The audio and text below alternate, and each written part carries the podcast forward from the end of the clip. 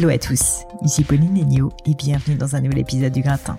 Qu'est-ce que le Gratin? Ce sont des conversations avec des personnalités qui sont parmi les meilleures, parmi les plus brillantes au monde dans leur domaine. Que ce soit en kickboxing, psychologie cognitive, karaté, tatouage, pâtisserie, des CEO de boîtes du CAC 40 aussi, comme c'est le cas aujourd'hui, ou des fondateurs de start-up au final, j'interviewe des personnalités qui ont un parcours exceptionnel et atypique aussi pour comprendre leur cheminement et ce qui a fait la différence pour eux. Mon but, c'est de vous aider via ces mentors virtuels dans votre développement personnel et professionnel à devenir la meilleure version de vous-même. Aujourd'hui, j'ai le grand plaisir d'accueillir sur le gratin Xavier Mufradji, CEO Europe et Afrique du Club Med. Vous pourrez le retrouver en allant sur le site du Club Med, bien sûr, mais aussi et surtout, n'hésitez pas à le saluer sur son LinkedIn à Xavier Mufradji, M-U-F-R-A-2-G-I. Je vous mets en tout cas tout ça dans les notes de l'épisode et puis également sur le blog du gratin. Alors, comment vous décrire Xavier?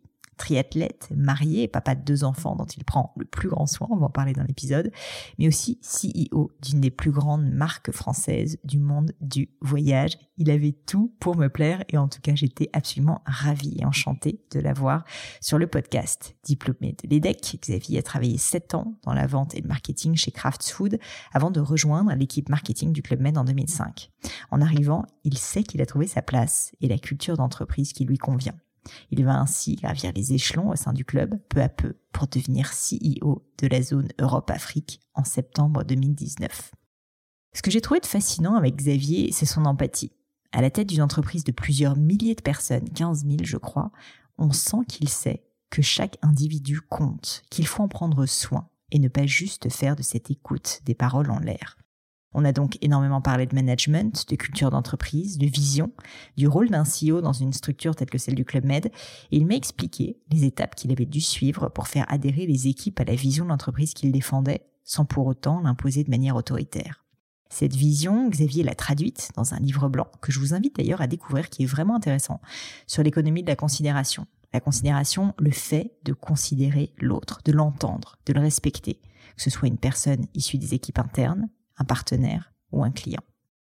Malheureusement, à mon grand dame, cet épisode est un peu plus rapide que de coutume parce que je dois l'avouer et c'est absolument de ma faute, je suis arrivée en retard à notre rendez-vous, je m'en veux beaucoup et Xavier n'avait plus beaucoup de temps libre devant lui.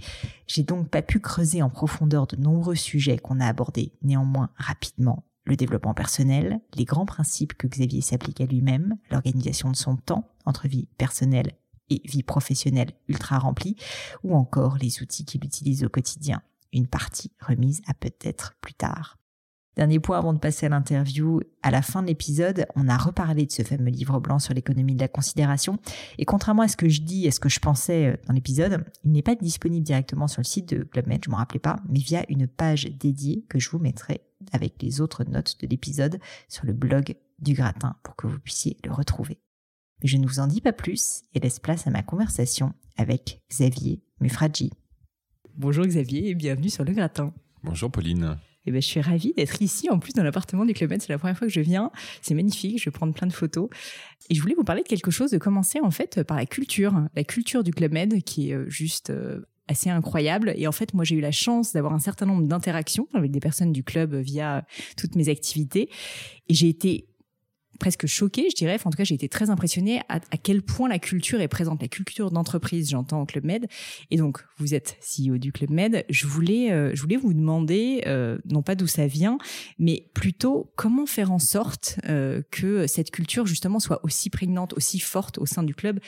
Comment en fait instaurer cette vision, ce leadership au sein de, de toutes les personnes qui font partie, qui est quand même maintenant un très grand groupe du Club Med? Ah, c'est une grande question. C'est une grande question. Alors, je, la précise un tout petit peu, je me permets, c'est parce qu'en fait, je vois souvent, en fait, mhm. notamment dans les startups, des personnes qui parlent de culture d'entreprise qui n'arrivent pas à l'implémenter. Et donc, je vous posais cette question parce que pour vous, j'ai l'impression que ça se traduit réellement en action. Mhm. Et donc, j'aimerais comprendre quelles sont ces actions. Alors j'ai envie de dire souvent en fait euh, le premier moment qu'on a avec euh, nos employés lorsqu'ils arrivent, que ce soit moi qui les rencontre ou d'autres personnes, on raconte souvent euh, l'histoire du club. Hmm. Euh, l'histoire du club, elle commence en 1947. Euh, on a Gérard Blitz, euh, qui est un joueur de water polo de Belgique, olympique. et à l'époque, il est fortement touché par le retour des familles des camps de concentration. il décide de faire quelque chose pour leur permettre de retrouver leur humanité. Il veut les emmener dans des endroits déserts et vivre avec eux un moment où ils puissent se ressourcer. Et pour faire ça, bah, il a besoin de tentes. Euh, donc il va voir la famille Trigano, qui à l'époque sont les leaders du camping en Europe. Mhm. Il ne peut pas rencontrer euh, Monsieur Trigano qui n'est pas là, mais rencontre son fils Serge Trigano. Et Serge Trigano est tellement touché par euh, la mission et l'envie que Gérard a envie de, de mener, qu'il lui dit "Mais vous savez quoi Non seulement je vais vous aider parce que j'ai des tentes et que donc on ne va pas utiliser, mais je vais le faire avec vous." et donc en 47, ils ont cette histoire assez extraordinaire. Et en 1950, lorsqu'il crée le Club Med, il garde énormément d'éléments de, de, de, de, cet instant. C'est-à-dire que le Club Med, ça, ça doit être un oasis, hein, avec tout ce qui se passe autour, comment créer un endroit où les gens se sentent bien, eux-mêmes, et où ils puissent en fait reconnecter avec eux-mêmes. Euh, reconnecter avec leurs conjoints et puis reconnecter avec euh, bah, leurs enfants après mmh. euh, derrière et euh, c'est pour ça qu'on retrouve toujours des choses assez incroyables au Club Med, euh, bah, que nos géos, euh, notre, staff, ils sont plutôt sportifs et internationaux, parce que Gérard Blitz, les premiers géos qui étaient partis en 47 étaient des amis de Gérard Blitz et donc des, des Olympiens du monde entier, toujours dans des endroits assez incroyables, euh, comme on avait toujours commencé, et puis toujours cette envie de que les gens se retrouvent eux-mêmes et, et, et se reconnectent. Et à chaque fois qu'on raconte cette histoire, je fais aussi la version un peu plus longue, un peu plus émotionnelle. Euh, ben en fait, les gens ont compris. En fait, euh, ils ont compris qu'en fait, euh, quoi qu'ils fassent à travers leur métier, notre objectif, c'est de conserver cet esprit un peu peut-être naïf euh, de se dire que bah, qu'il y a des endroits où euh, bah, on peut être soi-même. Euh, il y a des endroits où on peut lâcher prise. Il y a des endroits où on peut presser le mot pause. Euh, et derrière ça, eh ben, on va tout faire pour que les gens reconnectent avec eux-mêmes et avec mm. euh, les gens qu'ils aiment. Parce que ce qui est assez fou, c'est que c'est à la fois au niveau des clients qu'ils perçoivent très distinctement, mais c'est aussi vous en interne. Et c'est ça que je trouve assez fabuleux, parce que très souvent, c'est ça la difficulté aussi de la culture d'entreprise, c'est que c'est très marketing, donc c'est orienté client, mm-hmm. et on oublie aussi l'interne. Et j'ai trouvé euh, vraiment à chaque fois que j'ai rencontré des personnes du club qu'ils vivaient le club, mais mais c'était presque drôle en fait. J'avais l'impression mm. d'avoir des géos en face de moi dans certains cas, et c'est, enfin, je trouve ça assez fabuleux. Donc, est-ce que vous auriez, euh, au-delà de cette histoire, peut-être des conseils à donner sur, euh, au niveau euh, humain, au niveau RH, mhm. sur, voilà, peut-être qu'il faut juste dire des valeurs, peut-être que j'ai toujours, moi, cette crainte avec la culture, c'est qu'elle reste verbale et qu'en fait, elle ne s'implémente pas. Et vraiment, chez vous, chez le club, j'ai trouvé que c'était incroyable à quel point c'était pas le cas. Moi, je, je enfin, c'est notre sentiment, c'est vrai qu'au club, les gens qui rentrent au club, c'est un peu comme les clients. Lorsqu'ils viennent une année ou une deuxième année, ils viennent presque pour toujours. Mhm. donc, on a, on a des parcours qui sont assez exceptionnels. Hein, il faut savoir aussi bah, que l'ensemble de ce qu'on appelle nos chefs de village, donc nos general managers euh, d'hôtel, à 100% ont commencé euh, au mini-club, ils ont commencé à la réception, ils ont commencé à n'importe quel service. Et puis au fur et à mesure, ils ont grandi avec nous, ils sont allés dans le monde entier. Euh, au bout de trois ans, ils vont parler trois, quatre langues parce qu'ils auront vu deux ou trois continents. Euh, donc le, la passion, j'ai envie de dire, de faire ce qu'ils font tous les jours, hein, on la conserve parce qu'ils ont des métiers qui évoluent au rythme de leurs ambitions. On a envie de mm. dire, on fait vraiment des parcours par rapport aux ambitions de nos équipes. Et puis en découvrant d'autres cultures et d'autres nationalités, euh, ils ont des, enfin voilà, ils ont des expériences assez incroyables. Il faut savoir souvent qu'on a aussi beaucoup de géos qui sont d'anciens clients. Ah, ou des enfants, euh, des mini-clubs qui veulent absolument euh, commencer euh, là-bas. Donc il y a, j'ai envie de dire, il y a, il y a toute cette passion qu'on réussit à maintenir dans notre organisation. Et puis c'est ce que j'ai envie de dire, on a vraiment, on croit en ce qu'on dit. on a des valeurs. Alors souvent les gens ont du mal à, se rappeler de leurs valeurs. On en a cinq, mais il y en a trois pour nous qui sont assez, je trouve assez uniques. la première c'est la gentillesse. Il y a très peu d'entreprises qui ont comme valeur la gentillesse. On a une, une, deuxième qui est extrêmement forte, qui est la liberté. Euh, et la troisième, c'est la multiculturalité. Mm. Euh, et après, bon, on est pionnier, on est responsable. Mais ça, on peut le retrouver dans beaucoup d'entreprises. Et on se dit encore plus aujourd'hui, on va fêter bientôt nos 70 ans, euh, que lorsqu'on voit autour de nous ce qui se passe, multiculturalité, euh, liberté, mm. euh, gentillesse, bah, c'est des valeurs qui sont assez, j'ai envie de dire, challengées tous les jours. et nous, on y croit dur comme fer que dans notre joli notre joli oasis, euh, on, peut, on peut pérenniser euh, des valeurs aussi fortes. Euh, donc pour répondre à votre question, j'ai envie de dire, il faut, il faut avoir souvent une histoire, des valeurs, et puis des expériences au quotidien que vivent nos, nos équipes qui soient bah, dans la même lignée, qui soient authentiques, et qu'à chaque fois que les gens sentent que le message il est marketing, il est pensé, les gens le sentent. Euh, et donc ils le perdent. Et surtout nous, nos clients, 50% de nos clients sont des enfants. Euh, on ment pas des enfants, on ne trompe pas des enfants. Et, et voilà, quand, quand, nos équipes accueillent leurs clients, qu'ils les connaissent, parce que souvent on, ils se ça c'est extraordinaire. Nos, nos, nos, équipes se rappellent des clients. bah, le moment où il y a cette rencontre là, elle est assez unique, elle est assez émotionnelle, mais elle est surtout, elle vient du cœur, quoi. Donc je pense que c'est comme ça que on arrive à euh, avoir cette euh, loyauté de nos clients comme de nos employés. Et alors là, justement, j'ai vu que vous aviez sorti euh, un, livre blanc sur l'économie de la considération. Donc on va en parler parce que c'est un sujet que je trouve absolument passionnant. Mais, mais je voulais savoir déjà pourquoi est-ce que vous avez, euh, vous avez commandité ce livre. Donc je comprends bien que c'est au sujet de la culture justement. Mhm. Vous qui avez déjà une culture bien établie, qu'est-ce qui a fait que vous poussiez encore un peu plus loin la réflexion sur ce sujet de l'économie de la considération Et puis qu'est-ce que c'est que l'économie de la considération Alors en fait, le, le, phénomène de la, de la considération, c'est qu'on voit bien qu'au fur et à mesure sur les dernières années, euh, de plus en plus, en fait, on dit que c'est le client qui est plus en plus le, choix de décider euh, des achats, des expériences qu'il souhaite faire. Euh, on se rend compte aussi que ben, les clients, dans quel que soit leurs leur revenus et leurs envies, préfèrent choisir de faire moins de choses, mais quand ils font des choses, ils font des choses qui leur correspondent. ils veulent faire des choses qui ont un impact positif, mm. à la fois dans l'endroit où ils achètent, donc dans la boutique où ils vont l'acheter dans leur pays, et dans le cadre de vacances, qui va avoir aussi un impact positif mm. dans l'endroit où ils vont.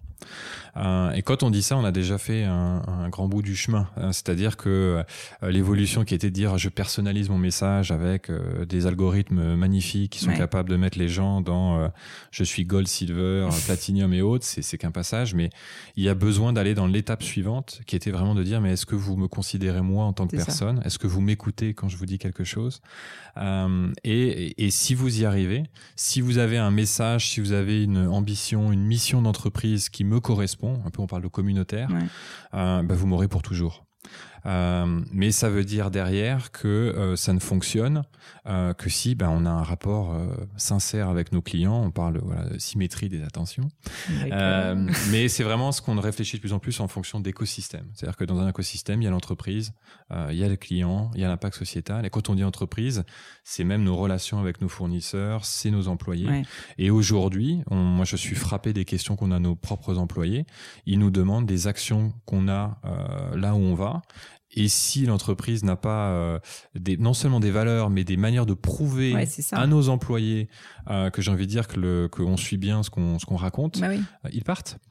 Parce qu'ils ne veulent pas travailler dans une entreprise qui ne correspond pas aussi à, leurs envies et, et, à leur mission et à leur manière d'être. Donc, économie de la considération, c'est un grand terme, mais c'est en fait, c'était de se dire qu'aujourd'hui, une entreprise qui veut survivre dans les 15-20 prochaines années, et nous, on a 70 ans. Euh, on a bien vu que beaucoup d'entreprises avaient 178 euh, ans. On a vu dans le tourisme chez nous et qui sont morts du jour au lendemain. Euh, c'est qu'à un moment, si ce, si ce pas n'est pas fait, euh, l'entreprise ne se battra que sur euh, le bas de gamme très pas cher où les clients euh, achèteront une fois et ne rachèteront pas derrière. Mm.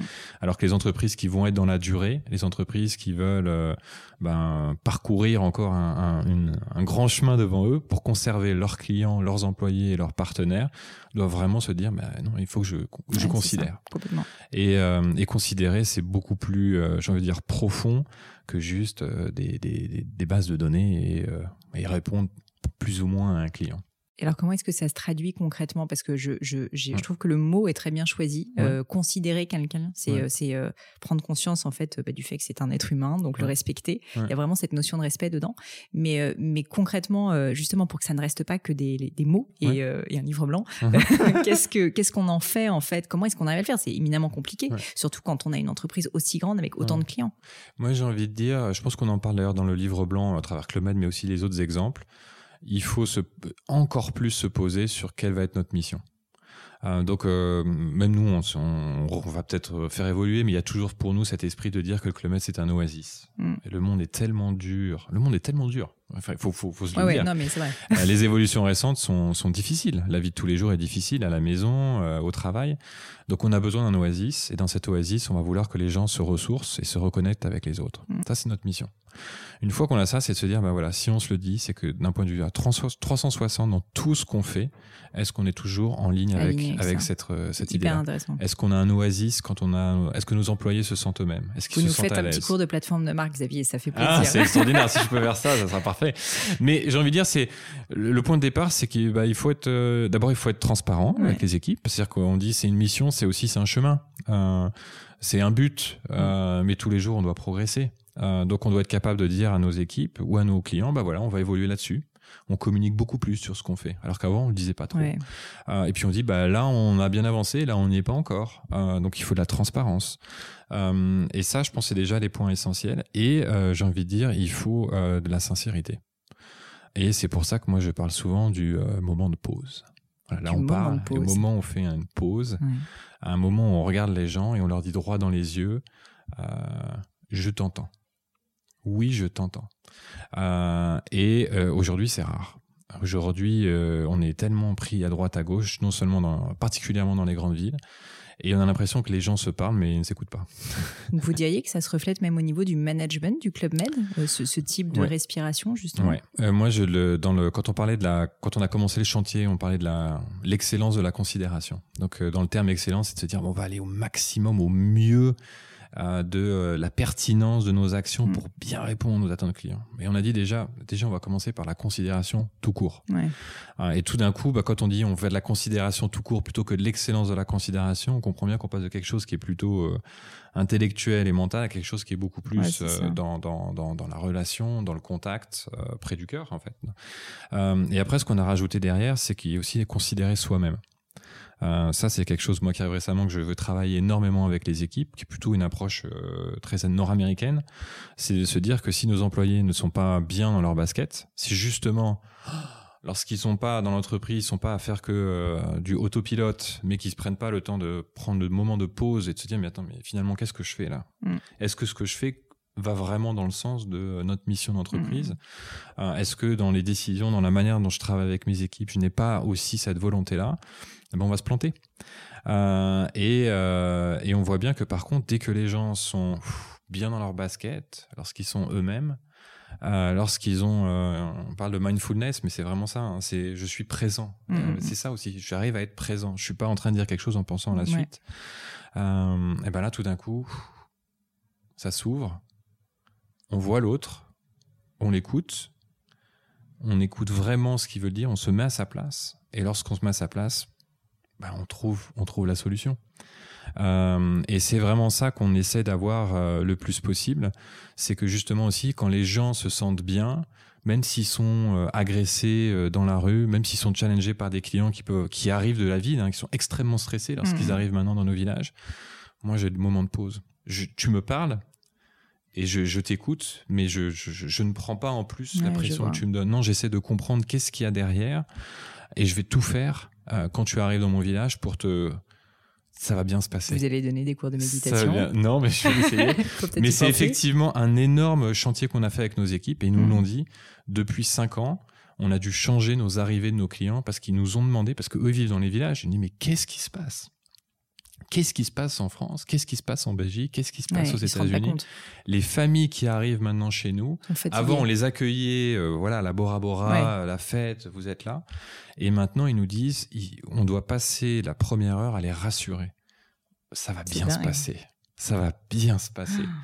Et, euh, et, on voit donc du coup euh, que bah, à travers ça, il y a tout ce travail pour nos employés de mm. eux aussi se considérer eux-mêmes et aussi de leurs équipes pour pouvoir derrière bien considérer les clients. Je trouve ça absolument passionnant parce que, en fait, on a parlé de plateforme de marque. En fait, on parle avec des, des, des, mots où vous rentrez très bien dans le détail de concrètement ce que ça signifie, mais de stratégie d'entreprise. Mhm. Et, euh, et, en fait, on voit que ça se déverse tout autant sur les clients qu'en interne, que sur l'image aussi du club. Mhm. Enfin, je trouve que c'est euh, c'est une vraie leçon, en fait, intéressante. Mhm. Et justement, ça me fait une transition vers votre rôle de CEO. Euh, c'est ça, en fait, le job du CEO, c'est de... Parce que vous me parliez de la difficulté aussi dans dans le monde du, du mmh. de l'expérience, euh, euh, comment dire, euh, de, de voyage, justement, mmh. en fait, de la nouvelle transition avec bah, tout ce qu'on sait qui arrive, la digitalisation, etc. Le, rôle d'un CEO, est-ce que c'est justement ça, d'être projeté vers l'avenir et de, bah, de réussir à anticiper les futurs problèmes et de réussir à les implémenter? Alors c'est vrai que le, je pense que les rôles des, des CEO ont beaucoup évolué dans les dernières années. D'abord, souvent maintenant, les CEO dont on entend parler, c'est souvent des fondateurs aussi, ce qui n'est pas, mon, pas mon cas, mais qui, qui sont du coup, voilà, quand on fonde une entreprise, la, la, la, la, mission est tellement importante, surtout avec les, nouvelles générations.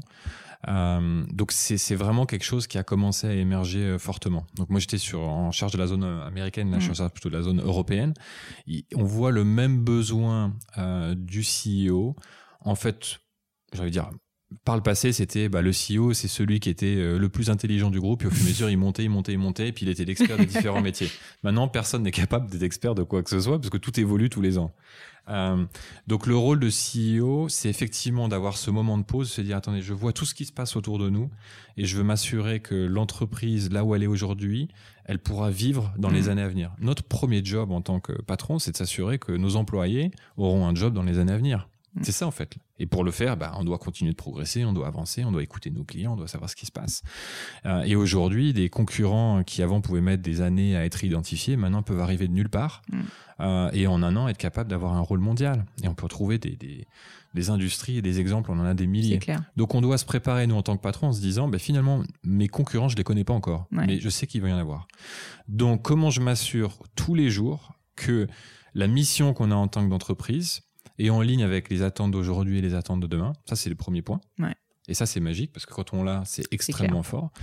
Après, de pouvoir communiquer fortement ceci à l'ensemble de nos employés, ce qui est pas facile parce qu'on les a pas tous les jours face bah, à nous. On a des moyens digitaux aujourd'hui pour communiquer. Euh, et moi, par exemple, j'utilise beaucoup les outils, même qui étaient chez Facebook, de bah, de donner euh, des points auprès de nos équipes le plus régulièrement possible. Comme ça, ils vous écoutent, ils vous voient, ils voient des courriers de vous, mais du coup, vous êtes dans la présence quotidienne. Et on redit, on redit, on redit les mêmes choses. Hyper intéressant. Donc, je me permets là-dessus pour euh, donner un conseil. C'est euh, effectivement cette entre avoir la vision stratégique qui est déjà pas une mince affaire et ensuite réussir à la communiquer et à convaincre et à faire en sorte que les personnes se l'approprient il y a mhm. un gap souvent qui est assez énorme et donc là je, je, je vois qu'avec le domaine en fait ça se passe plus que très bien sur ce sujet donc, euh, vous concrètement, vous envoyez euh, en tant que CEO régulièrement des, des emails à toute l'entreprise? C'est comme ça que Alors, donc, dans mon organisation, on a ce qu'on appelle un, notre propre euh, réseau social. Qu'on utilise et qui nous permet dans un mode type Facebook d'avoir des réseaux fermés par rapport à nos équipes.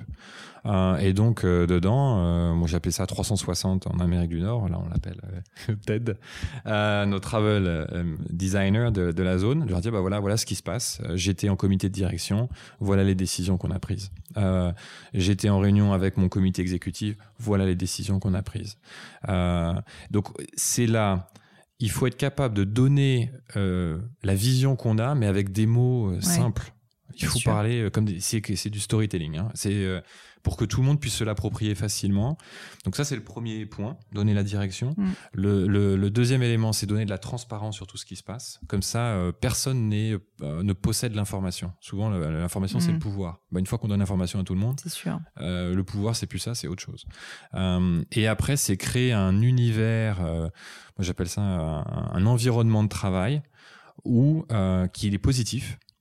je dis que les gens se sentent en sécurité euh, et les gens peuvent être eux-mêmes. Il n'y a pas de notion de jugement. Et si on a ça, si les gens savent où on doit aller, ils connaissent les objectifs de business, bah, le travail de patron, après, c'est de faire que ça, ça passe tout seul, mm. en fait, que ça avance. Et du coup, effectivement, notre rôle, il est à la fois en haut pour donner un peu la vision et leur donner du sens, et derrière, après, être au plus près des employés pour se dire, bah, maintenant, quand vous avancez vous-même, parce que tout le monde, on a des gens qui sont extrêmement brillants dans toutes les entreprises, mais une fois qu'ils sont eux-mêmes, qu'ils sont bien, qu'ils sont en confiance, bah, ils vont arriver à avancer, et souvent, il faut juste les aider parce qu'il y a des cailloux. Bien sûr. Il y a toujours plein de petits cailloux.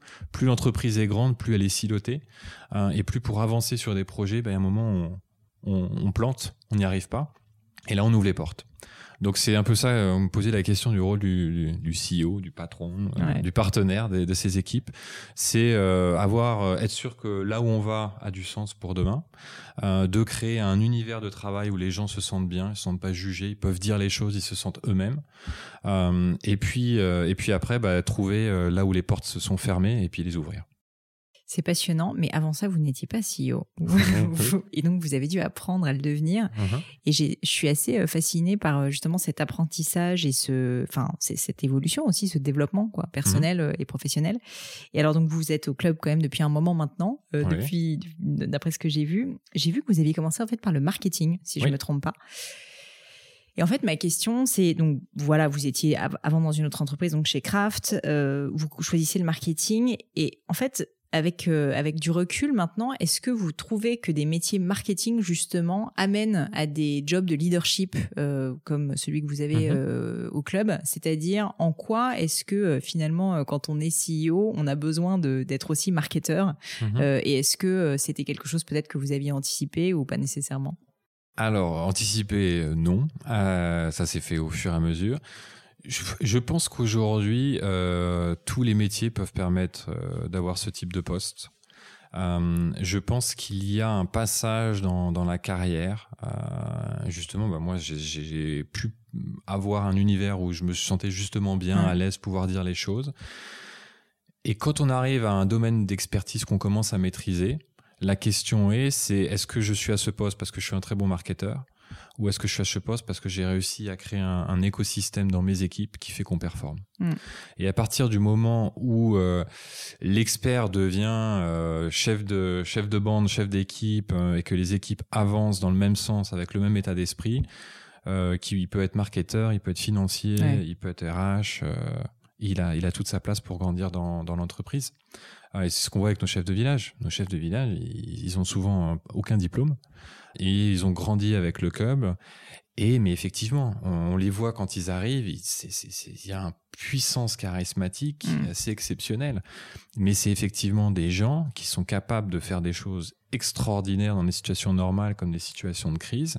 Et lorsqu'ils parlent, lorsqu'ils connectent avec leurs employés, ben lorsqu'ils leur parlent, les gens sont le centre du monde. Euh, on disait toujours pourquoi Billy Clinton a gagné des élections. Euh, je crois que c'était le cas de Jacques Chirac. Ce sont des gens vous avez beau avoir 70 personnes autour de ils vont parler à 150 personnes, mais les 10 secondes qu'ils vont avoir avec vous, on vous dit, mais j'étais le centre du monde. Ils me parlaient qu'à moi, j'étais là, ils m'écoutaient.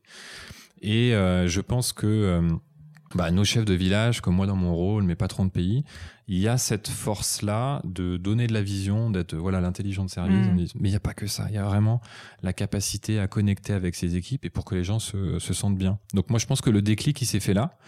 Et ça a euh, été dans, le cadre d'une expérience particulière C'était justement. Euh, euh, non, ça s'est fait au fur et à mesure. Alors j'aime bien en plus dévorer des, livres sur ces sujets-là. Mais, mais toujours de me. J'ai toujours eu soif de me remettre en question. Et toujours à me dire que je voulais avancer. Euh, qu'il y avait toujours des choses à apprendre. Mhm. Et j'étais effectivement dans un bon environnement de travail où je savais qu'il y avait une forte confiance dans ce que je faisais. Et quand on a cette confiance et que les, au début, bah, on prend une situation qui est difficile et on commence à avoir des succès, eh ben, il n'y a plus de limite. Quoi. Euh, et je pense que c'est là où on passe dans nos rôles de manager à plus de maturité. Euh, et le club donne sa chance à voilà quand Henri m'a proposé le poste de, de CEO aux États-Unis j'avais 31 ans j'avais hein. 3 ans au club et j'étais là, waouh, quand même. Alors, c'est un intérim. Je me disais, oh, on fait l'intérim, on verra. c'est une bonne technique. Et puis euh, finalement, ça a bien fonctionné. Alors qu'on était, euh, voilà, j'ai une semaine après que j'ai commencé, euh, la bourse s'effondrait de 400 points par jour. Donc c'était quand même une situation assez compliquée. Mais j'étais dans un, dans un univers Club Med où on vous fait confiance. vous, et vous le sentez. Vous le sentez quand on vous fait confiance. Donc j'ai fait mon max. J'ai fait mon maximum.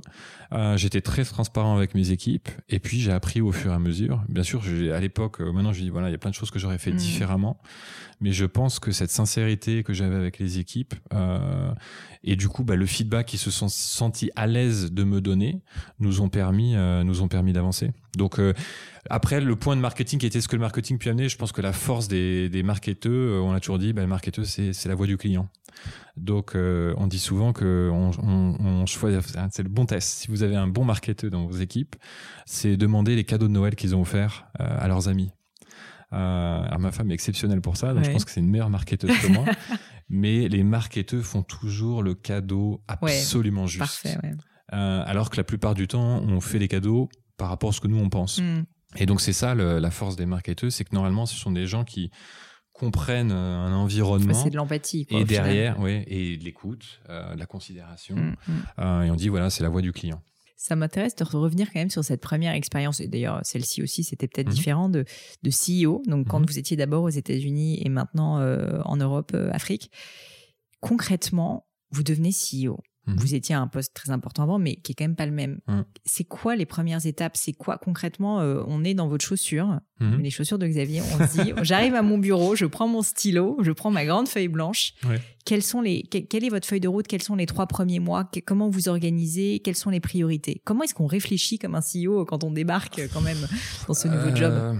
Moi, j'ai envie de dire, c'est un peu comme chacun des nouveaux jobs quand on nous les donne. Hein. Euh, D'abord, je pense que ce qu'on ne fait pas, euh, et nous, c'est d'ailleurs maintenant c'est quelque chose qu'on fait à chaque fois lorsqu'on accueille un nouveau CEO dans, notre équipe, dans le comité de direction, c'est on lui, on dit à la personne, si tu es là, c'est que tu le mérites, euh, et tu n'as aucun doute à avoir sur le fait que tu mérites que tu es euh, là. et on fait, on fait toujours un tour de table. Et euh, alors maintenant, ça fait 15 ans, donc j'ai vu aussi quelques camarades nous rejoindre. et à chaque fois, en plus, comme le Club on donne beaucoup la chance à des, à des, à des gens euh, avec moins d'expérience. C'est toujours le premier point qu'on met en avant. Mm. On dit, mais ne, ne, passe pas trois ans à te convaincre que finalement, tu as la place à, la, à la table tu, tu l'es parce que c'est comme ça. Et que si ça a été décidé c'est comme ça. Et on sait tous que lorsqu'on prend un poste on maîtrise pas à 100% le, poste. Donc c'est pas forcément ce que j'ai fait mais en tout cas c'est mon conseil. Mm. euh, et euh, dans mon cas ça a été euh, bah, de prendre étape par étape. C'est-à-dire que bah, je venais d'une filière commerciale et marketing. Notre enjeu, ça restait quand même la partie commerciale au départ. et puis, bah, au fur et à mesure, j'ai appris les opérations. Euh, avec euh, la plus grande, euh, j'ai envie de dire, il faut être extrêmement humble dans ces cas-là, parce qu'on peut avoir une tendance à dire faites ci, faites ça. voilà, c'est très très simple. Le problème, le problème dans les villages, c'est pas la stratégie, c'est l'exécution. Donc bon. Euh, j'ai appris la finance. Euh, voilà. Donc concrètement, vous alliez voir vos confrères, le directeur des ah bah, finances, la directrice on des est allé, on allait, Ce que j'ai envie de dire, c'est que souvent, si ces gens-là sont déjà dans l'équipe, c'est qu'ils savent faire leur métier. Euh, moi, ce que j'ai souvent remarqué, c'est qu'en fait, les gens, lorsque je leur demande, c'était toujours la première question, c'était euh, qu'est-ce que je peux faire pour t'aider? Ça, c'est la puissance de cette phrase est, absolument magique. D'abord, elle est inattendue. euh, et, et, en fait, ce que j'ai me suis souvent rendu compte, et ce que j'ai fait le même, la même chose lorsque je suis arrivé ici, c'est qu'une fois que les gens m'ont raconté leurs difficultés, leurs challenges, leur vision, comment ils voyaient les choses, que je puisse la comprendre, l'appréhender, me faire une idée en disant tiens ça, ça m'intéresse, ça, j'ai vu des choses ailleurs, etc mais qu'est-ce que je peux faire pour vous aider? Mm. Et surtout, ça a été, là on parlait de la, de la, symétrie des attentes. J'ai souvent eu la volonté avec nos équipes, euh, parce qu'on a toujours des équipes plus corporelles, des équipes plus sur le terrain, mm, mm. Euh, que ce soit commercial ou opérationnel. c'est de dire que lorsqu'on descendait avec des équipes, qu'on appelait d'abord qu'on a changé, c'est des équipes qu'on appelait maintenant support plutôt que corporate, sont en support des équipes opérationnelles et commerciales lorsqu'on va donc par exemple dans un village et qu'on demande aux équipes bah, faites-nous euh, notre bilan, euh, vos PNL, comment ça avance, euh, c'est derrière on disait bah, si vous on vous en demande trois, vous pouvez nous en demander trois. Ça, ça, du coup. avant, il y en avait, avant, il y en avait 10 et 1. On est passé. C'est pas mal, ça. C'est pas mal. D'abord, ça réduit le nombre des demandes. C'est clair. euh, et surtout d'y arriver. Et si je prends un, un, un exemple, j'avais un, un, responsable qui était à la, en Guadeloupe il m'a dit, écoute Xavier, tu pourras rien faire là-dedans, mais euh, sur ma plage de l'autre côté, il y a des gens qui commencent à s'installer et j'arrive pas à avancer avec la police locale alors que voilà, il y a des droits. Je dis, bah tu sais quoi, je me le prends, je me le fais. Et je suis allé trois fois sur place pour rencontrer ah le préfet, les maires, travailler avec les personnes locales pour y arriver parce que c'était l'engagement euh, qu'on avait pris. Et ça, c'était extraordinaire parce que d'abord, je me suis rendu compte qu'effectivement, pour y arriver, il fallait monter assez haut pour pouvoir avoir la mmh. discussion avec le, le préfet. Le préfet a lui-même été surpris, mais du coup, on a tous travaillé ensemble et ça s'est très très bien passé. Mais le message, il était aussi extrêmement clair avec l'ensemble des équipes en disant que euh, oui, je suis quelqu'un qui est extrêmement exigeant, euh, mais que derrière, lorsque on me demande quelque chose, je ferai tout pour y arriver. Et ce qui est intéressant, et ça c'est la force euh, bah, de, de, nos postes, c'est que les gens y regardent et il y a un mimétisme qui s'installe. J'allais dire, l'exemplarité quand même dans ce genre de rôle est absolument fondamentale. Ah bah, fondamentale. Ah oui, oui. Ah bah ça c'est certain. euh, et donc là, bah, vous êtes maintenant à ce poste depuis un, un certain moment. Euh, je, voulais, euh, au niveau du management, aussi aborder plusieurs sujets parce que bah, le Club Med, on en parlait quand même de cette fameuse culture. J'ai l'impression que vous faites vous-même preuve de beaucoup d'empathie, l'économie mhm. de la considération, on en a parlé. Est-ce que vous auriez quelques conseils à donner à des euh, dirigeants d'entreprise, à des euh, managers qui ont peut-être 5-6 personnes sous eux? Quelles sont selon vous les erreurs les plus fréquentes que vous pouvez voir en management? Quelles sont selon vous peut-être bah voilà, les, les peut-être pas les astuces, mais en tout cas les, les, méthodes que vous avez mis en place pour justement réussir à faire passer ces cultures d'entreprise et à, euh, à, à faire performer en fait vos équipes? Alors bon, je pourrais en prendre, euh, je sais pas par où commencer. J'ai envie de dire de manière, euh, euh, on a souvent tendance à beaucoup intellectualiser, alors que les problèmes sont souvent extrêmement pragmatiques. si à un moment on a des gens dans nos équipes, il faut partir du principe qu'ils sont bons. Voilà, sinon on ne travaillera pas dans une entreprise telle. La deuxième chose, c'est que lorsqu'on se rend compte que quelque chose n'est pas fait alors qu'elle nous paraît assez évidente, c'est qu'il y a sans doute des raisons. Mm. Euh, donc le premier conseil, c'est éviter les ce qu'on appelle les yak à faucons. Il y a rien de pire. Euh, parce que c'est souvent il y a des raisons. Les raisons sont pas forcément avouables facilement par les équipes. Euh, et, et, voilà, donc c'est le, premier principe, c'est lorsqu'on identifie quelque chose, c'est toujours avoir des, des, y aller par des questions. Et lorsqu'on a identifié des choses, c'est cette question magique, c'est qu'est-ce que je peux faire pour aider? Pour que les gens se disent pas voilà le grand patron il arrive et tout de suite il a vu ça etc etc de l'autre côté le pire aussi qui peut être le, conseil inversé c'est que lorsqu'on a un jeune patron et qu'on arrive quelquefois on n'ose pas dire les choses euh, c'est clair. Et, et c'est ah mais je peux pas dire ça parce que je vais me le mettre à dos. Euh, donc c'est là où il faut créer euh, pour moi un univers où il y a une transparence, il y a de l'empathie, euh, mais souvent qui est un grand challenge pour nous quand on a une valeur qui s'appelle la gentillesse. On avait des équipes qui avaient du mal aussi à dire les choses quand, ça, quand ça, ne va pas, à mm. donner du feedback. Euh, donc on a eu énormément de reformations sur le sujet du feedback, qui paraît assez simple, mais la difficulté en fait qu'on voyait, c'était euh, c'était de dire quand ça allait pas. Et on a dû expliquer aux gens que ben, quand on ne dit pas les choses, ça s'appelle du courage managérial. Et que en fait, quand quelqu'un ne dit pas quelque chose à quelqu'un, à ses équipes, même lorsqu'il l'a identifié, peut-être qu'il se dit dans sa tête, ben, je veux pas qu'il le prenne mal parce mm. que cette personne travaille si dur, je peux pas lui dire ça. Ça s'appelle le courage managérial. C'est que c'est pas facile à faire. Ouais, sûr. Mais que c'est fait partie du job. Et puis surtout, euh, c'est ça qui va faire que ça va bien se passer pour cette personne-là. Exactement. Et la pire des choses, en fait, c'est de laisser traîner des choses qui, si elle est dite immédiatement, n'a pas d'impact, parce qu'il y a une relation de confiance, on se dit les mmh. choses. Voilà. Euh, et après, quand on laisse traîner, bah, ça devient un problème. Et finalement, quand on traite les choses, l'employé peut te dire, mais pourquoi tu me l'as jamais dit? Donc euh, là, c'est un, premier, un premier élément que je, que je verrai, c'est euh, bah, de faire attention quand on dit les choses parce que ça a beaucoup d'impact. Euh, et il faut plutôt arriver en, en, question plutôt quand il y a qu'à faire, y a qu'à faire ça. Euh, les choses, si elles étaient simples, elles auraient déjà été faites. Euh, la deuxième, il faut du courage managérial lorsqu'on identifie les choses pour le faire le plus rapidement possible. Et j'en parle facilement parce que c'est c'est quelque chose que moi j'ai beaucoup travaillé au fur et à mesure, surtout en tant que jeune patron. Euh, J'avais 40, euh, non, 31 ans. Euh, mes équipes, ils avaient ouais, 47, ça, 50, 55. donc euh, de, de, de, débarquer entre voilà, guillemets. Qu'est-ce que tu me racontes euh, Tu connais rien.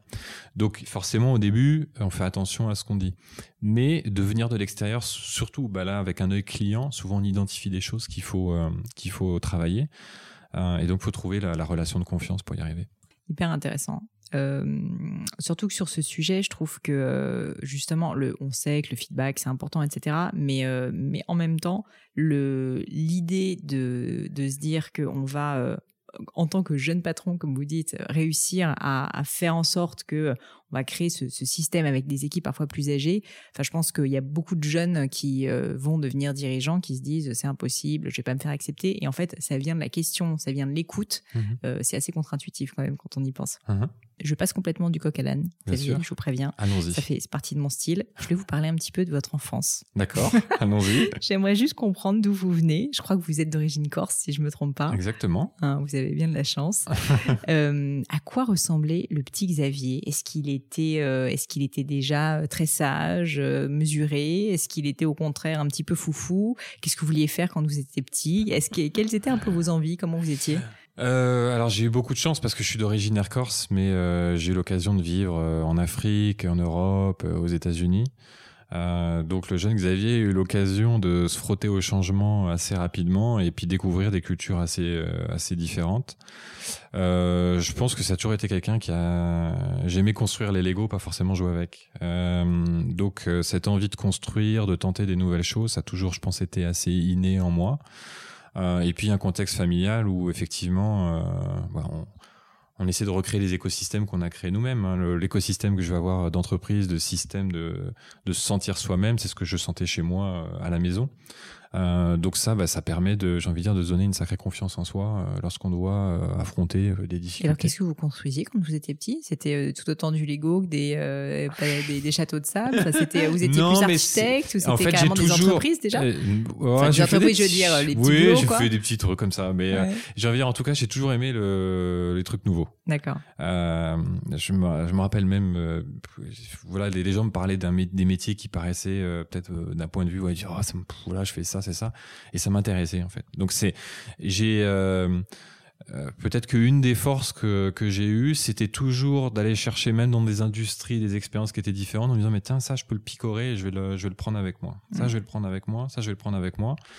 Et en fait euh, bah, de réussir à évoluer au fur et à mesure de, de ma carrière. Et par rapport à mon enfance, bah voilà, c'est l'insouciance au début. Euh, c'est l'envie d'avancer et puis aussi bah, l'inverse de ce que j'ai dit, c'est-à-dire que j'ai fait aussi partie de la très belle éducation française euh, publique. Je vais faire toutes mes études euh, mm. en, public, mais euh, ah bah voilà, si tu vas voir, euh, si tu vas voir le meilleur collège, faut habiter là. Si tu veux aller avoir la meilleure classe, il faut. Alors soit tu fais allemand, soit tu fais espagnol, latin ou grec, clair, ou le russe. Grec, le grec. Après ça, tu vas aller dans la meilleure école, la meilleure prépa, mm. pour aller dans la meilleure programme. Et puis après, tu iras, parce que c'est un peu le cas, tu vas aller chez un craft, un Procter, mm. L'Oréal. Et puis après, si tu as fait ça, ah, tu vas avoir du succès. Et si tu as du succès, tu vas être heureux. Et euh, bah on parlera peut-être la des roue, livres. La roue infernale, quoi. La roue infernale. Et en fait, on a, on a, on a complètement, on se plante complètement parce que en fait. Et vous en êtes rendu compte de, ce, de quand ça? Euh, Récemment. Récemment, à travers euh, bah, les livres, il y a un livre qui m'a fortement marqué qui s'appelle euh, The Happiness Advantage. Il doit exister en français, hein, mais vous, vous le trouverez facilement. Euh, et ce livre m'a extrêmement euh, frappé parce qu'il parlait justement de ce phénomène-là. On disait, ben, en gros, il faut avoir exactement ce que j'ai dit. Il faut avoir du succès pour être heureux. Et en fait, il expliquait que pour avoir du succès, il faut être heureux. Et, euh, et alors au début, bon, j'ai lu ça, j'ai fait bon, ok, c'est très bien. Euh, et on peut le voir après en, dans les vidéos. Il faut, c'est un bouquin que j'ai lu en fait trois, trois ou quatre fois. Et en fait, j'ai au fur et à mesure compris qu'il disait, mais non, mais finalement, pour, si vous êtes bien dans vos baskets, si vous êtes à l'aise, euh, si vous dites ce que vous pensez, bah, tout d'un coup, vous êtes en écoute, vous vous rendez compte des choses, vous vous rendez compte des interactions, vous allez dire ce qui, ce qui est important, vous allez euh, communiquer, vous allez être présent, mm. vous allez être heureux, bah, vous allez réussir. Euh, alors que si vous êtes euh, stressé en disant mais euh, si j'ai pas ça demain, si j'ai pas 17 en maths, je vais pas faire partie des 5 premiers, je vais pas être pris là-dedans, je vais pas être pris là-dedans. On a, on, on, crée un univers auprès de nos enfants extrêmement compétitif, extrêmement tôt. et ils sont du coup à l'impression que bah, si je fais plus partie des trois premiers, je vais plus réussir. Et après, pour se reconstruire derrière, euh, bah, il faut y aller. Et puis en plus, je trouve que souvent dans ce genre de cas, on fait les choses un peu pour les mauvaises raisons. C'est-à-dire qu'en fait, on les fait par comparaison ou parce qu'on pense que c'est ce qu'il faut faire, le côté bon élève, mais pas parce qu'en fait c'est bien et que c'est la bonne chose à faire. Et souvent, quand on a du succès, c'est juste parce que c'est la bonne chose à faire. Euh, même pas forcément au sens juste justice, mais au mm-hmm. sens euh, voilà. Et euh, bah, je vais le lire. Écoutez, ça me fait... je, ne connais pas le nom de l'auteur, mais du coup, ça me fait, par... ça me fait partie des, des nouvelles lectures que je vais m'imposer. J'ai des dernières petites questions qui sont des questions aussi un peu personnelles, comme ces questions sur l'enfance. Euh, déjà, j'aimerais commencer par une question pas facile, euh, sur un moment de doute, un moment d'échec peut-être, un moment difficile. Est-ce que vous en avez connu un? Et surtout, si oui, qu'est-ce qu'il vous a appris? Euh, oh, Doute, des doutes, on en a tout le temps. Hein. Euh, et j'ai envie de dire, surtout dans, dans dans le business, même dans la vie de tous les jours. Aujourd'hui, si on prend pas des risques, si on n'avance pas, si, ben, on n'existera plus. Donc, à partir du moment où on doit prendre des risques et avancer tous les jours, il y a forcément des doutes. Si on n'a pas de doute, c'est qu'on n'avance pas.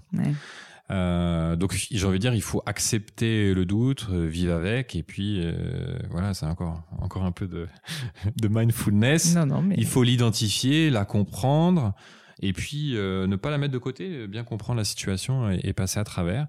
Des moments difficiles pour moi, j'ai eu un, un accident euh, parce que je, je, fais du triathlon, j'ai été renversé euh, en vélo par une voiture par derrière. C'est un moment qui m'a fortement marqué. Parce il y a combien de temps? Oh, il y a sept ans, mais oui, même d'en parler, je me rappelle encore. Euh, puisque du, en une seconde, vous êtes au sol, vous avez demandé si vous allez pouvoir marcher, bouger.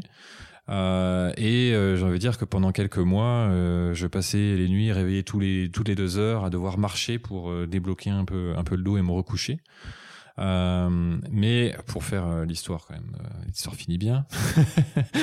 et j'ai envie de dire, bah, à un moment, bah, on commence à marcher, on commence à refaire du vélo, on commence à se nager. Et donc comme j'étais triathlète, je me dis, bah, il faut que je me refixe un triathlon. Mm.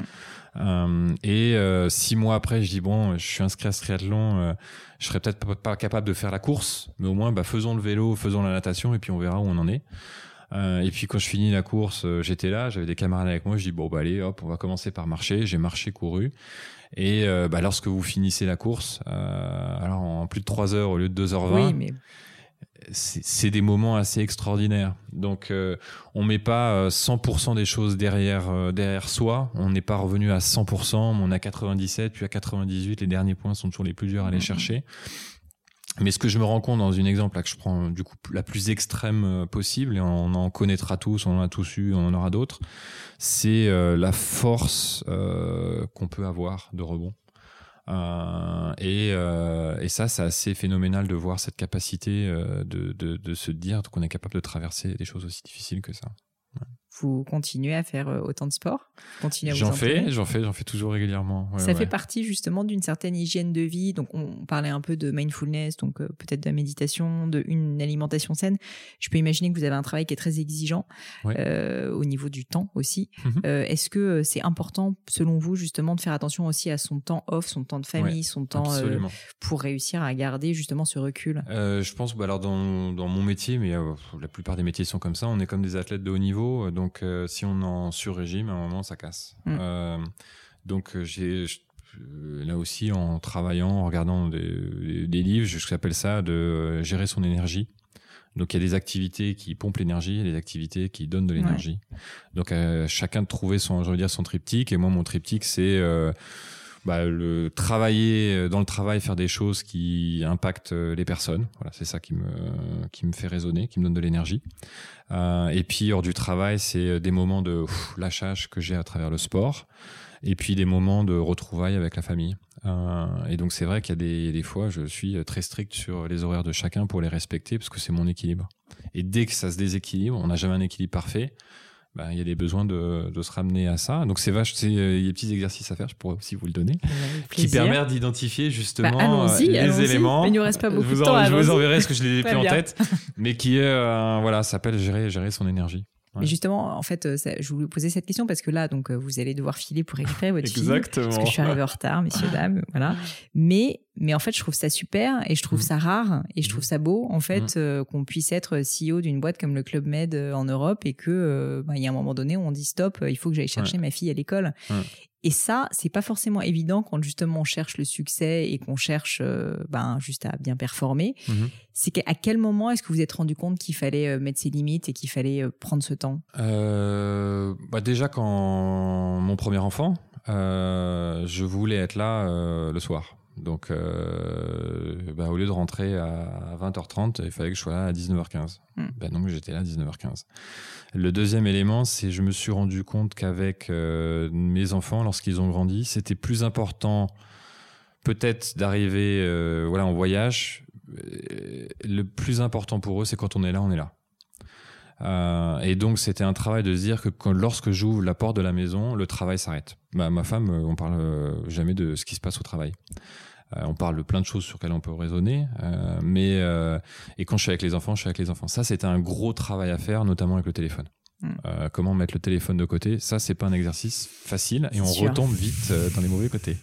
Euh, mais c'est essentiel parce qu'en en fait, après, bah, les enfants, ce qu'ils veulent, c'est que leur, leur, leurs parents soient heureux. Oui, ils n'ont pas envie d'avoir un fantôme à côté d'eux qui est sur son portable. Et donc souvent, bah voilà, on est là et hmm. puis on regarde à côté, à droite. bah, ça aussi, c'est la considération. Hmm. C'est être présent. Voilà, c'est la présence. Dernière question. Vous m'avez parlé d'un livre, mais est-ce qu'il y a d'autres livres ah, que vous pourriez nous recommander? Parce que vous n'avez pas arrêté de me, faire saliver avec ah. toutes ces lectures là, de management, Je de petite business. collection. Je veux une liste. non, alors Happiness Advantage m'a fortement marqué récemment et il y a plein de trucs dedans. Donc celui-là, il faut le prendre. Noté, je vous le conseille. Je vais le lire euh, très rapidement. Le deuxième, euh, pour moi, qui m'a marqué, je parle de ceux qui m'ont marqué récemment, qui s'appelle Mindset. D'accord. Euh, voilà, c'est des bouquins américains. Et là, je peux même conseiller de commencer par faire Google, faire Mindset, parce que vous verrez les TED Talks qu'il y a eu dessus en 15-20 minutes qui expliquent fortement les choses et qui est notamment pour euh, simplifier le livre, c'est difficile, mais qui parle vraiment un peu de ce qu'on a parlé, la, fonction de fixed mindset et de growth mindset. Euh, C'est-à-dire souvent on dit à des gens, notamment dans l'éducation auprès de nos enfants, on dit ah tu es tu es brillant, tu es né pour ça. Oui, tu es vraiment né, tu es vraiment matheux. Le pire oh, conseil. Mon fils, mon fils il est matheux. Je sais. Moi, j'ai eu ça quand j'étais petite. J'étais pas une matheuse, j'étais une littéraire. Et, euh, et, en fait, ce qui se passe, c'est qu'à un moment, ben, il y a toujours des moments où on atteint une limite. Et c'est mm. très fort chez les sportifs. Hein. C'est un bouquin qui est d'abord surtout pour les sportifs, mais qui est très bien en éducation. Il y a forcément un moment où on tape sur ses limites. Euh, et lorsqu'on atteint bah, ces limites, si on a appris qu'on était brillant en natation et tout d'un coup on n'est plus numéro un, on se dit mais mince, ils sont trompés, je ne le suis pas. Ma vie est foutue. Et on ne sait pas comment faire. Euh, alors que euh, sur la grosse mindset, c'est toujours travailler sur euh, l'effort. et là, bah, par exemple, ma, fille qui est née aux États-Unis, elle est là en école française, elle est revenue avec un 2 sur 10 en dictée. Bon, ça m'est pas arrivé souvent d'avoir 2 sur 10, donc moi le français aspire là, le truc. Mais je lui dis, mais je regarde ce qu'elle a fait, je dis, mais je, elle parle français, mais elle n'a jamais écrit français. Pour elle, c'est incompréhensible parce que dans les États-Unis, le 2 sur 10 n'existe mm. absolument pas. Euh, puisqu'ils sont aussi en fixed mindset, tout le monde a des A et des A+. Mm. Mais c'est de se dire, mais attends, mais on va, si tu arrives à monter à 2, 4, 5, 6, mais imagine le chemin parcouru que tu vas avoir et de vraiment pousser sur, euh, sur la progression. Et lorsqu'on est capable d'avoir ça comme expérience le plus tôt possible, euh, sky the limit, comme disent les Américains, parce qu'on aura toujours des moments à passer. Donc ce livre est assez exceptionnel. Euh, je le recommande euh, fortement. Ah, super intéressant. Je mettrai tout ça dans les notes du podcast. Merci mille fois Xavier. Je vais vous laisser filer euh, chercher votre fille, c'est plus important. Dernière chose, si on veut vous retrouver, on trouve le livre blanc d'ailleurs de l'économie de la considération qui est, je pense, accessible sur le site du Club Med. Je mettrai les liens en tout cas. on vous retrouve vous personnellement. On va pas vous harceler, mais peut-être qu'on peut quand même vous dire bonjour sur LinkedIn. Ah, absolument. Oui, c'est ma, ma, petite, c'est mon petit, outil. Ouais, ouais, avec plaisir. Et, euh, et puis on va évidemment sur le site du Club Med, on va au Club Med, on, euh, on teste les nouveaux villages qui ouvrent. C'est quoi le dernier village qui est ouvert? Ah, Le prochain, c'est mon petit bébé, ça je peux en parler parce que j'ai travaillé six ans dessus, euh, dessus qui c'est en République Dominicaine, qui s'appelle Miches Playa Esmeralda. Et qui est un projet typiquement Club Med puisqu'il n'y a absolument rien 15 km autour. On a amené la route, l'électricité. Ça, c'est l'oasis, là. Exactement, on est en plein dedans. Bah, D'ailleurs, il y a une zone oasis dedans et euh, typiquement Club Med et c'était une des régions les plus belles de la République dominicaine mais aussi une des plus pauvres euh, et donc on a eu ce projet de créer un écosystème euh, vraiment assez exceptionnel avec le gouvernement et des partenaires locaux pour faire je veux dire venir venir les routes l'électricité la formation des équipes et on travaille aussi pour que l'alimentation qui sera donnée à nos clients vienne à moins de 100 miles donc 180 km autour du du resort donc c'est un chemin mais c'est un projet et vous verrez le village est absolument exceptionnel bah, j'ai hâte de voir ça merci mille fois merci beaucoup. À bientôt. Au revoir. Et voilà, fini pour aujourd'hui. J'espère que l'épisode vous a plu. Merci d'avoir passé tout ce temps avec moi. Et quelques petites choses avant de vous quitter. D'abord, si vous cherchez les notes de l'épisode avec toutes les références, bah, c'est simple, allez directement sur le blog du podcast. Donc c'est www.le-du6gratin.fr. Vous trouverez normalement toutes les infos dessus. Aussi, si vous souhaitez me contacter pour me poser d'autres questions, que je mettrai d'ailleurs peut-être un jour sur le podcast, ou me proposer de nouveaux invités, ou juste me faire un feedback, me proposer un livre, peu importe à la rigueur, et bien surtout, n'hésitez pas à le faire. J'aime bien répondre j'essaye d'être assez active sur les réseaux sociaux et en particulier sur LinkedIn et sur Instagram qui sont mes deux réseaux sociaux de prédilection. Donc sous le pseudo Pauline Legno, tout attaché, c'est très simple. Dernière chose, un truc qui compte énormément pour moi, et je sais que c'est pénible à faire, mais vraiment ça compte, c'est si vous me laissez une note 5 étoiles, ou que vous parlez du podcast autour de vous, ou que vous mettez un avis. Et la note 5 étoiles, c'est en particulier sur Apple Podcast, sur iTunes. Pourquoi? Bah, Parce que c'est là qu'il y a le plus d'écoute, et avoir des notes, en fait, permet de donner plus de visibilité au podcast. Donc vraiment, vraiment, n'hésitez pas. Et si on est si nombreux aujourd'hui à écouter le gratin, euh, à faire partie de cette communauté, bah, c'est grâce à vous, et justement à toutes ces personnes c'est plus de 3000, 4000 personnes qui ont à chaque fois pris le temps de mettre des notes. Donc ça m'aide beaucoup et merci à eux.